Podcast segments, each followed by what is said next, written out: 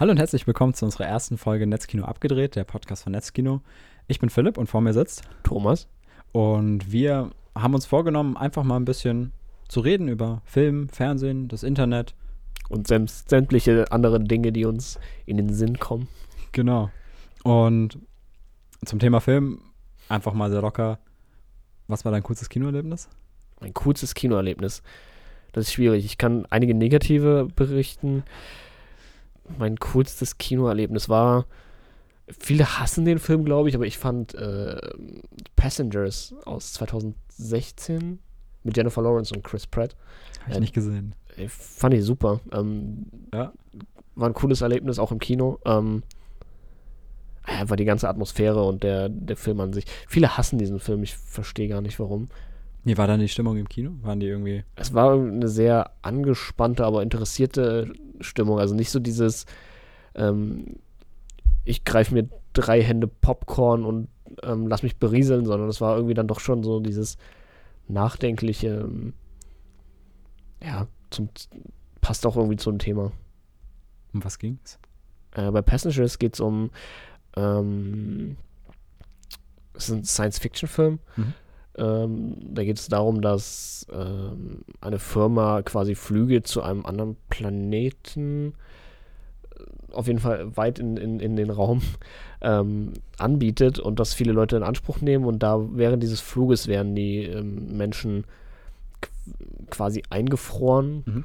Und ähm, ja, auf dem Flug dahin passiert was. Und dann sind da plötzlich zwei Menschen, die äh, eben aufgewacht sind und irgendwie vor Augen haben, dass sie den Rest ihres Lebens wahrscheinlich zu zweit äh, in diesem Raumschiff verbringen ah, okay. und keine anderen Menschen mehr sehen. Und das äh, finde ich ist ein interessanter Ansatz. Ja, die Prämisse klingt eigentlich ganz spannend. Fand ich auch. Ja. Ähm, ich glaube, mein coolstes Kinoerlebnis war Hardcore Henry. Ist nicht so der bekannteste Film, ähm, ist der erste Film, der in der. In der, in der Ego-Perspektive, richtig? Genau, ja. genau. Der, es ist russisch von einer Band, die hat ein Musikvideo gemacht, aus der Ego-Perspektive auch, und dann gedacht, kann man auch einen Film draus machen. Mhm. Haben sie gemacht. Äh, stumpfe Action, keine Geschichte. Hat, hat viele auch gestört, dass es keine Geschichte gab. Ich fand's gut, weil meistens verkacken Actionfilme genau das, die Geschichte, und dann ist es besser, wenn ein Actionfilm einfach gar keine Geschichte hat, weil das kann ja. er dann auch nicht verkacken. Äh, die Action war halt super und wir saßen, ich war mit einem Freund im Kino und das war ein ganz kleines Kino in München. Und dann kamen nicht viele rein, aber die, die reinkamen, waren zum einen leicht angetrunken, zum anderen hatten sie richtig Bock auf den Film. Schon mal eine gute Voraussetzung. Auf jeden Fall. Und eigentlich stört mich lautes Publikum sonst sehr beim Film, aber da war es perfekt. Wir haben irgendwann sind wir dazu übergegangen, uns zueinander zu hinzudrehen und uns anzurufen. Ja, das war voll cool, oder? Ja, hast du das gesehen? Ja, und wie der getötet wurde und der Witz und so und haben zusammen gelacht und das war wie eine kleine Party im Kino.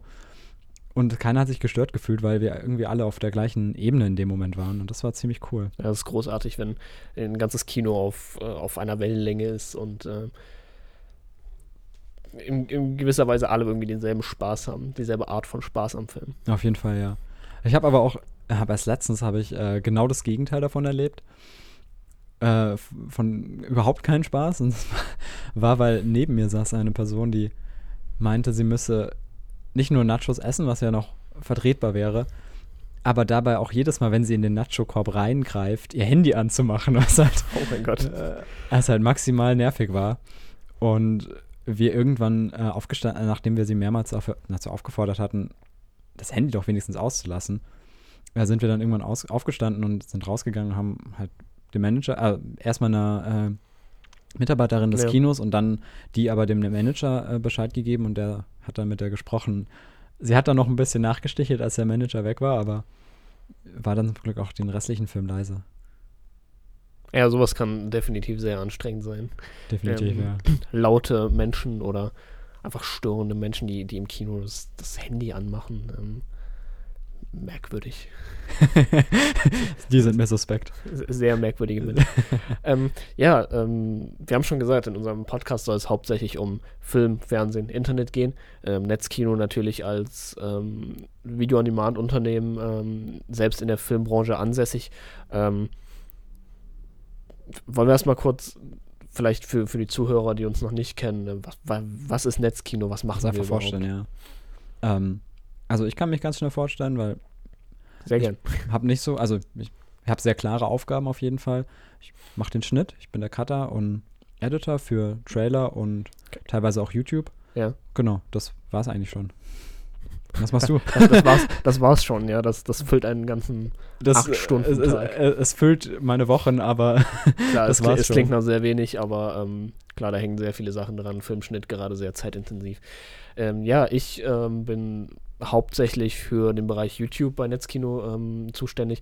Ähm, wir haben einen großen YouTube-Kanal mit mehr als 800, fast 900.000 äh, Abonnenten mittlerweile, ähm, auf dem jeden Tag mindestens einer, wenn nicht sogar mehr, zwei bis drei Filme, ähm, ganze Spielfilme ähm, veröffentlicht werden. Ähm, genau, ich kümmere mich so ziemlich um alles, was über den YouTube-Tisch geht, sage ich mal. Äh, zum einen das, zum anderen wir bewirtschaften bzw. kümmern uns äh, auch noch um andere Kanäle, um andere Marken, nicht nur Netzkino. Ähm, darum soll es jetzt aber gar nicht in der, in der Tiefe gehen. Ähm, kann man ja Genau. wann anders nochmal vielleicht auch ansprechen. Aber Genau, wir haben noch ähm, andere Mitarbeiter, die da eher in, die, in, in dem Bereich aktiv sind. Also bei mir geht es wirklich hauptsächlich um den ähm, Netzkino-Kanal, ähm, die, die Betreuung des Kanals, ähm, der Leute, die unsere User, der Kommentare, also wenn jemand auf Kommentare antwortet, das bin ich. Äh, du bist es ist- also der Es, Verantwortliche. es tut mir leid. ähm, genau, ähm, darum geht es hauptsächlich bei mir.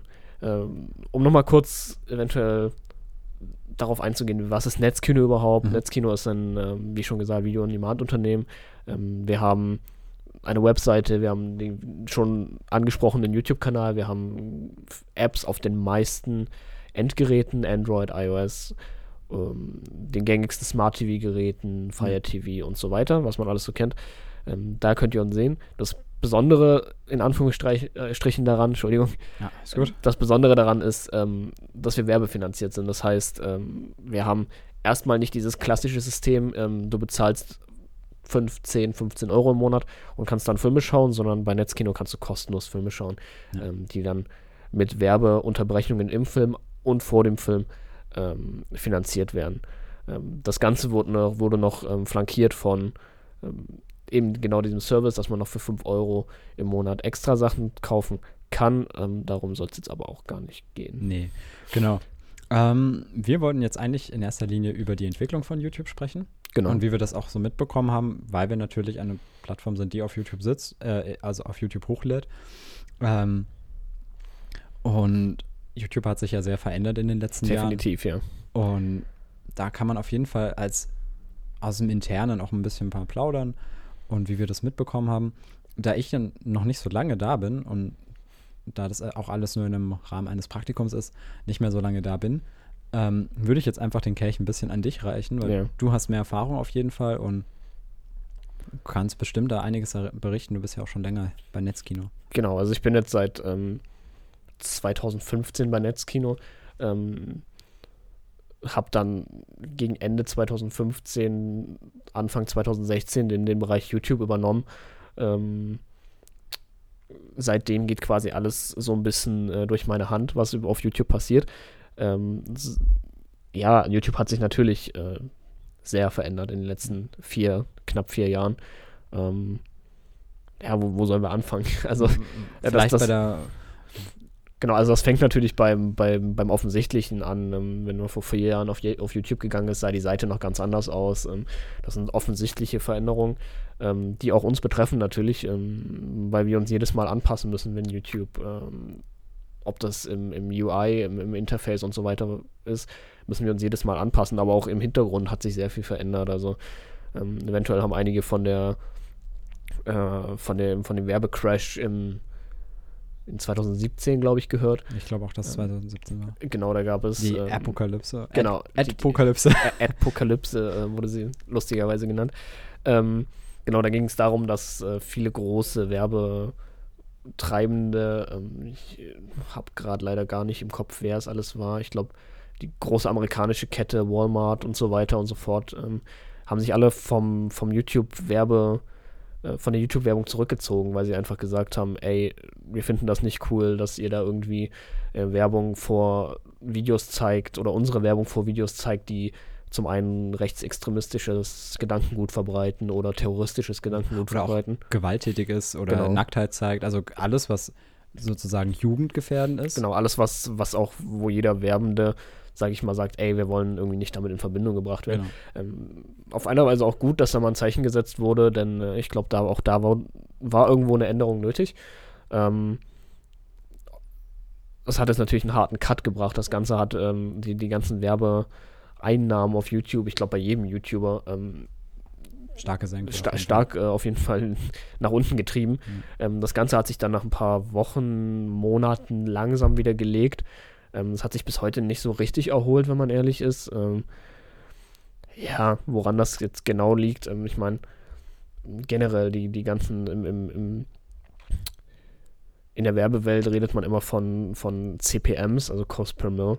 Ähm, das heißt, du bekommst einen gewissen, gewissen, ein gewisses Geld, also beispielsweise 10 Dollar für 1000 Aufrufe. Mhm. Ähm, genau, der, dieser, dieser Wert ist halt extrem in die Tiefe gefallen. Ähm, das hat natürlich verschiedene, ähm, verschiedene Ursachen. Das, das ist jetzt gar nicht nur diese, diese Adpokalypse, wie sie genannt wird, sondern ähm, ja, es ist auch der, der generelle Werbemarkt, der einfach auf YouTube äh, noch vor einigen Jahren noch viel, viel höher war, als es der eigentliche Durchschnitt im, in, Ich, ich glaube tatsächlich auch, dass es sich halt gar nicht so sehr rentiert, wie das angenommen wurde zuerst. Weil wenn wir mehr Werbung haben für, also so viel, so viel Werbung, dass es gar nicht mehr genug Konsumenten gibt. Und es gibt ja auf YouTube so viele Videos. Also Definitiv, Wie viel, ja. ich weiß gar nicht, wie viele hochgeladen werden, aber es ist im mindestens mehrere hunderttausend, wenn nicht sogar, ich glaube 500.000 Videos. Ich glaube, YouTube hat irgendwann mal eine Stundenanzahl genannt, die pro, pro Tag hochgeladen wird. Ich Mhm. habe es jetzt auch nicht im Kopf, es sind, glaube ich, mehrere Milliarden Stunden, die jeden Tag hochgeladen werden. Nagelt mich nicht fest, aber es ist sehr viel. Ja, und wenn man jetzt sich vorstellt, dass vor jedem Video da Werbung läuft, Genau, wer soll das alles kaufen? richtig. Also, Da, Ähm. da, da zieht ja sich der Werbebetreibende irgendwann auch zum gewissen Teil zurück, einfach weil man realisieren muss, die ganzen Leute, die erreicht werden, die werden auch nicht unbedingt zu Konsumenten. Klar, das gilt insgesamt für Werbung, aber gerade wenn ähm, ein Übermaß an Werbung existiert, kann diese Werbung ja nicht alle Menschen gleich erreichen. Richtig, also ähm, YouTube hat einen, einen leichten Abfall in den ähm, in diesen ganzen Werbethemen. Allerdings ähm, ja, müssen wir damit umgehen. Äh, wir müssen versuchen, Wege zu schaffen, ähm, dass wir das Ganze weiterhin finanzieren können, denn darum geht es ja am Ende. Wir wollen den, den, den Leuten da draußen ähm, möglichst viele äh, möglichst viele, möglichst gute Filme zeigen können. Gerade für uns war das ja dann wahrscheinlich auch, oder für, für Netzkino insgesamt ist es ja auch dann, oder für auch für andere Plattformen, man kann ja auch an, an gerade Nachrichtenplattformen oder so denken, die natürlich einen gewissen Gewaltgrad teilweise in ihren Berichten haben, auch also journalistische Arbeit, Ja. wenn es jetzt ein LeFloid ist oder ähm, ich weiß nicht, wer sonst Klar, ja, also so gerade diese Journalist, also in, in, Genau, diese- in diese- die diese News- oder News, Richtung News-YouTuber, sagt man. Ja, genau. Ähm, genau, die, die hat es extrem getroffen. man möchte sich äh, gleich Journalismus nennen, oder? Richtig, je nachdem, äh, wen man da anspricht. Ähm, ja, ich, ich glaube, die hat es besonders hart getroffen, weil ähm, eben genau solche YouTuber, sei es LeFloid, sei es, ähm, ja, sei es auch Herr Newstime oder sonst wer, Mhm. ähm, wenn es irgendwelche welche Sachen gibt, auf der, äh, die, die über die berichtet werden, dann sind das halt naturgemäß eher negative Sachen. Ja. Ähm, ab und zu positive, aber der Großteil ist halt einfach negativ. Und da sind halt auch einfach Themen dabei, die YouTube als ähm, die, dieser Klassiker nicht werbefreundlich äh, deklariert. Das sind dann halt Sachen, die, die Krieg, ähm, die einfach alles, was negativ ist, ja, seien es irgendwie verschwundene Kinder, alles, was irgendwie News, was täglich in, den- in den Nachrichten zu hören ist. Beziehungsweise geht halt ein, ein Algorithmus durch und, Genau. und guckt halt, also und, und, und schaut ja oder geht die Videos durch und, und sieht nach, ähm, nach Content, der eben Nacktheit zeigt, Gewalt, also meistens ist es dann in Richtung Blut. Ähm, oder auch, ähm, also einfach Genau, exzessive genau. Gewalt Also oder exzessive Nacktheit. Das Ganze bringt uns ja auch schon so ein bisschen in, in Richtung Artikel 13. Denn Genau das ist es ja, was, was jetzt YouTube auch schon macht. Äh, YouTube scannt den, den Inhalt.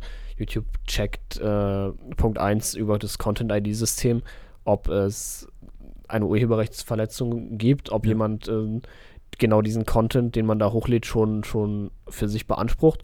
Und zum anderen checkt YouTube auch intern dann nochmal, ähm, hey, ist dieses, die, dieser Content überhaupt werbefreundlich? Dürfen wir da, ja. können wir da Werbung zeigen? Ähm, ganz oft ist das eben nicht der Fall. Im Zweifel kann man dann nochmal ähm, dieses Video zur Review einschicken und dann guckt es sich nochmal ein Mitarbeiter an. Genau, oder? dann guckt es sich wirklich nochmal ein Mensch an, der dahinter sitzt. Genau. Ähm, aber auch der wird wahrscheinlich nicht genug Zeit haben, um wie bei uns beispielsweise eineinhalb Stunden Filme durchzukriegen. Das ist ja klar. Ähm, daher ist das alles nicht so einfach. Ähm, aber aufgrund der Masse der auf YouTube hochgeladenen Inhalte ist es einfach gar nicht anders möglich. Ähm, genau, das ist Als halt, einen Algorithmus ein, einzusetzen. Genau, ein Algorithmus-Tools, die da einfach durchlaufen. Genau das ist ja das, was Artikel 13 Gegner zum Beispiel ähm, ja, beunruhigt. Ja, beunruhigt und beanstanden auch, ähm, dass halt gesagt wird, ähm, in Artikel 13 oder jetzt 17 ähm, steht dieses Wort Upload-Filter gar nicht drin, ja, also das ist nur der Umkehrschluss, der gezogen richtig, wird, weil also wenn, wenn die Verantwortung in die Hand von äh, dem, den, den Unternehmen und nicht mehr von den Usern ja. oder ähm, Content-Erstellern äh, gelegt wird, dann heißt das ja auch, okay, irgendwie muss zum Beispiel YouTube her über die schiere Masse, die sie genau, ja hochladen genau. äh, oder hochgeladen bekommen, äh, muss irgendwie her darüber werden. Und das geht einfach nicht, indem man Leute genau. einstellt, sondern man müsste halt wahrscheinlich einen Upload-Filter genau. beziehungsweise also, halt noch einen, einen verschärfteren Algorithmus richtig. Ja, äh, es, es gibt, es, ich weiß gerade nicht wer das gesagt hat ja ähm, wenn ich es finde oder wenn wir das noch finden dann packen wir es ähm, unten in die in die Credits. Ähm, in die Beschreibung ja. Genau in die Beschreibung. Jemand jemand hat mal gesagt, ähm, die, der Vergleich mit den Upload-Filtern, den kann man ganz gut ziehen, indem man sagt, äh, hey, du sollst von New York nach Frankfurt kommen äh, in zwei Stunden. Äh, in dem Moment habe ich nicht das Wort Flugzeug gesagt, aber trotzdem ist es die einzige Möglichkeit, das zu schaffen. Genau. Ähm, und genau das ist halt das ähm, für die Leute, die, die halt einfach technisch nicht so nicht so dahinter sind, die, die das gar nicht verstehen. Ähm, dass es eben einfach keine andere Möglichkeit gibt, als das Ganze mit Upload-Filtern oder mit automatisierten Algorithmen, ähm, die dann äh, eben diese Filme durchgehen und, und abgleichen, ob das ein oder, oder Videos abgleichen, ob das urheberrechtlich geschütztes Material ist. Ähm, anders wird es nicht funktionieren. Ja. Und ähm, auch wenn die CDU jetzt ein nettes Papier vorgelegt hat, ähm, dass sie das Ganze ohne Upload-Filter äh, bewältigen wollen, diese Urheberrechtsreform quasi nee. durchsetzen wollen. Aber das, damit haben die ja nichts zu tun. Richtig, die CDU also, Genau, also bestimmt es ja nicht, sondern richtig. es, es liegt ja, sobald sie das, sobald das Gesetz in Kraft tritt, liegt es ja nicht in der, in der Hand von der CDU, ob Uploadfilter kommen oder nicht, sondern es liegt in der Hand von YouTube oder halt den Plattformen generell. Im Grunde ja. Also und die genau, in, in, Deutschland also wissen ja, was, also die haben ja nur eine Möglichkeit. Genau, also die, die, die, die CDU und SPD, die große Koalition, muss jetzt natürlich erstmal noch die, in, ja, die, die rechtliche Grundlage in Deutschland dafür legen, dass diese Urheberrechtsreform durchgesetzt werden kann, wenn denn ähm, wenn es denn äh, so durchgehen sollte, dass man das eventuell auch ohne Upload-Filter regeln kann, dann werden natürlich amerikanische Unternehmen oder generell Unternehmen, die weltweit äh, im Einsatz sind oder die die weltweite Kundschaft haben, ähm, ja, die werden sich wahrscheinlich trotzdem dazu entscheiden, Upload-Filter zu machen, weil es einfach für die Firmen einfacher ist und damit ähm, ja, also eine manuelle Überprüfung oder sonstiges ist halt einfach nicht möglich. Deswegen Zumindest auf YouTube nicht. Also richtig. es gibt natürlich Plattformen, gerade Foren, die nicht zu groß sind, da kann man das kontrollieren. Richtig. Zum Beispiel. Da ist aber auch wieder die Frage, inwiefern betrifft das Foren, die nicht zu groß sind. Also klar, äh, ein Forum, das wie ähm, jetzt vielleicht DeviantArt, da werden so viel, da sind so viele Nutzer aktiv und da wird so viel hochgeladen. Da natürlich wird da einfach ein Algorithmus wahrscheinlich im Endeffekt in arbeiten. Aber bei einem ja. kleineren Forum, das sich jetzt um ähm, eine besti bestimmte Sektion Film dreht, ein Arthouse-Forum oder so, ja. hat wahrscheinlich nicht so viele Nutzer, dass sich, ein, ähm, dass sich da ein Algorithmus lohnt, sondern da lohnt sich vielleicht sogar tatsächlich einfach eine Person, die Richtig. jeden Tag da reinguckt und durchguckt. Und solange es übersichtlich ist, wird kein Algorithmus eingesetzt, schätze ich mal. Wenn es unübersichtlich wird, dann wird halt ein Algorithmus genau. da eintreten. Und das, und das große Problem an dieser ganzen Sache ist halt, ähm, im Endeffekt werden die großen Konzerne, sei es Google, Amazon oder sonst wer, ähm, davon wahrscheinlich profitieren, ähm, weil sie diese Software zur Verfügung stellen können und einfach zum Verkauf anbieten können und diese Upload-Filter-Software ähm, damit dann auch in gewisser Weise wieder den Standpunkt der großen Firmen, dieser Monopole, Google und so weiter, äh, Google, Facebook, hat, was es sonst noch so gibt, ähm, die werden, werden dadurch halt gestärkt und was eigentlich traurig ist. Ja. Deswegen sprechen ja auch manche Menschen von Zensur, Schrägstrich, Zäsur. Ich würde das im Vorhinein mal nicht so herausposaunen, weil noch gibt es noch nichts Konkretes und das, sie haben, glaube ich, die Firmen haben ja auch zwei Jahre Zeit, meine ich, oder genau, nach, ein bis zwei Jahre. Genau, jetzt nach, nach der ähm, äh, ja, nach, nach, der, nach dem Durchwinken im Europaparlament, anders kann man das ja nicht nennen, ähm, haben die Regierungen meiner, meines Wissens nach äh, zwei Jahre Zeit, diese Urheberrechtsreform ähm, dafür eine Gesetzesgrundlage zu schaffen und ähm, dann wird man sehen, was passiert, ja. Also ja. ich glaube, bisher kann man recht schwierig voraussehen oder wenn überhaupt irgendwas voraussehen, was passieren wird, ja, inwiefern wird das ähm, viele Leute sagen ja auch, dass diese Technik für die Upload-Filter noch gar nicht möglich ist. Mhm. Eventuell sind, ist es in zwei Jahren so weit, dass wir das mhm. Ganze auch technisch bewältigen können. Ähm, ja. Man kann wahrscheinlich nur die Zukunft abwarten ein bisschen. Äh, und beziehungsweise, also man muss nicht genau zwei Jahre abwarten, um es zu wissen, aber ich denke, wir werden da vom Artikel 13 und den Folgen auf jeden Fall in den nächsten zwei Jahren viel hören. Definitiv. Da wird sich viel tun und ich, ich schätze mal, dass auch ähm, Google schon Pläne hat, würde ich jetzt mal einfach so behaupten. Ja. Und, und auch schon testen. Sie haben ja schon einen, einen Algorithmus, der. Genau, Content ID ist ja im Grunde nichts anderes als ein Upload-Filter, genau.